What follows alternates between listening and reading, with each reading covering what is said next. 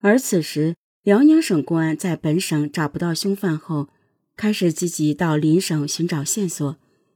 专案组特别提到，案犯可能是吉林省人，因为第一起案子发生地点在辽北昌图，再向北一点就是吉林四平。一月二十三日，辽宁省公安厅将境内的特大系列杀人案电传给吉林、黑龙江、河北和内蒙古四省区。一是提醒这几个省区罪犯的下一步目标可能转向他们；二是想了解一下这几个省近期有无类似案件。但各省均毫无反应，一直到了三月中旬，吉林省公安厅电告辽宁省公安厅。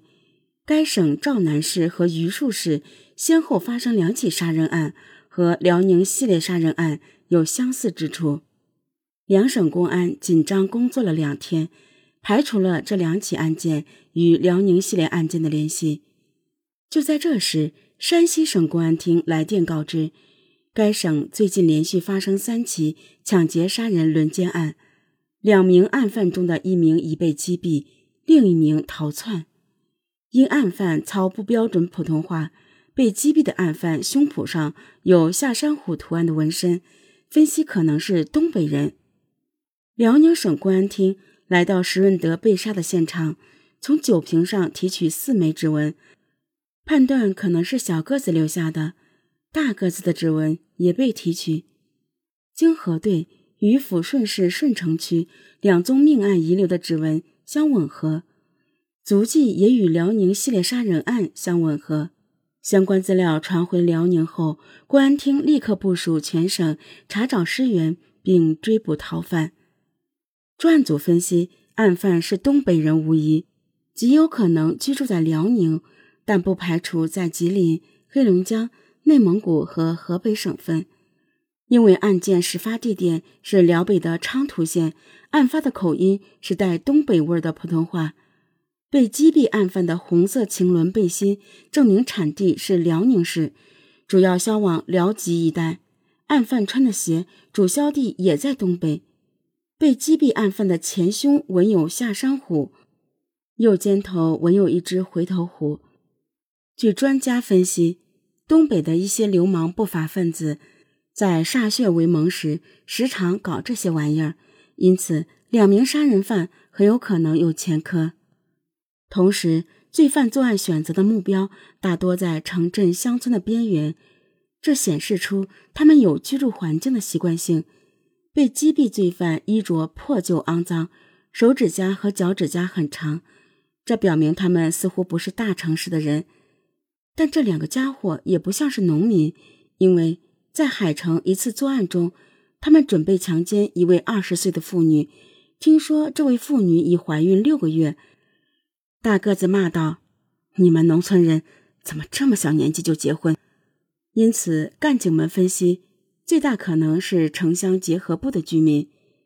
省公安厅连夜翻拍被击毙罪犯的彩照八千七百份，发动了所有社会力量，将一切能做的基本都做了。可是，并没有有价值的线索摸排上来。就在这时，三月二十八日，辽宁省公安厅。把系列杀人、强奸、轮奸案的整套档案送交吉林、黑龙江、河北和内蒙等省份。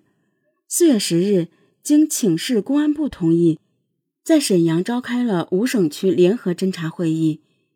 四月十三日上午十时，辽宁省公安厅接到吉林省公安厅电告，长春市公安局刑侦大队资料员杨艳红和王树东查到了。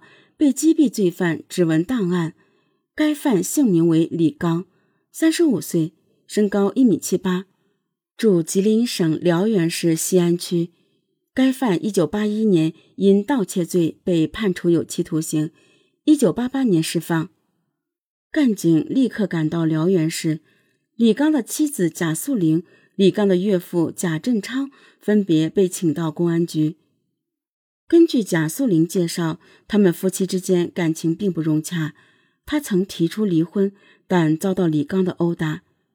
春节前十来天的一个晚上，李刚突然回到家，交给他一千二百元钱和一个金戒指，一个玛瑙项链，还给他买了两条裤子，给三岁的儿子买了一支玩具枪。贾素玲问他这些天都去了哪里，李刚说跟别人一起做买卖呢，好像是跟一个姓谭的。贾素玲又告诉干警，三月中旬，一个姓谭的女人到工厂找他，问有没有从山西寄来的照片。贾素玲说没有。同厂的女工说信才来，还在信箱里呢。贾素玲取来打开一看，有两张是李刚的单人照，还有两张是另一个男人的单人照。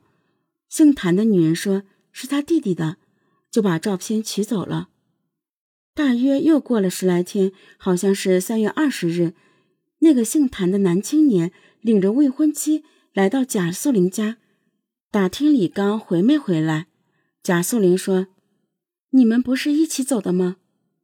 姓谭的说：“他们一行四人逛山西商场时走散了，过十来天李刚就能回来。”另一边被询问的李刚岳父贾振昌说：“他曾看过。”李刚与一个小个子合影，照片就在女儿手里。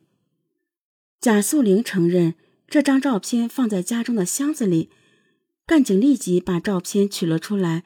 贾素玲又提供了他所知道的李刚的一些把兄弟的姓名，什么尹某、李某、韦某。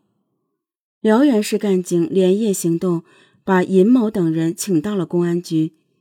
尹某指纹鉴定后。被排除作案嫌疑，他接过干警递给他的照片，自信地说：“这是唐艳萍，姓唐，不是姓谭。”但他又疑惑地说：“我听说他还在监狱服刑呢，咋能跑到山西去作案呢？”查阅档案有了结果，唐艳萍三十岁，身高一米七六，八一年四月因盗窃罪。被判处有期徒刑三年，因为在看守所内挖洞逃跑一次，在劳改队又逃跑两次，共加刑十年，后又减刑三年。一九九一年八月刑满释放，现在在辽源市西安区富国街二委十九组。凌晨二时许，干警冲进了唐艳萍的家，没等他反抗，干警已经给他铐上了手铐，一摸。这家伙身上还有一把弹簧刀，经过搜查，发现了唐艳萍作案时的衣服、抢劫的项链等赃物。此时的唐艳萍还不知道李刚早已被他们击毙，他还埋怨是李刚把他给卖了。据唐艳萍交代，一九八二年他在劳改期间认识了李刚，李刚偷偷纹了一个下山虎，他也学着。在胸前纹了一条云中龙。九一年底，唐艳萍出狱后，两人再次纠结在一起，开始了血腥的杀戮。他们第一波杀戮集中在辽宁省，第二波则流窜河北和陕西作案。从一月十日，他们杀死聂喜春一家，到三月二日大个子被击毙，他们前后作案只有五十天。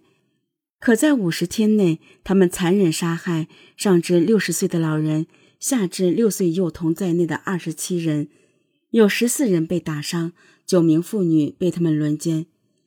就在唐艳萍被捕半个月后，三月二十九日，被他们奸污的张翠琴因承受不了巨大的惊吓和打击，悲痛死去。七月九日。辽宁省清远县一声清脆的枪响，唐艳萍结束了自己恶贯满盈的一生。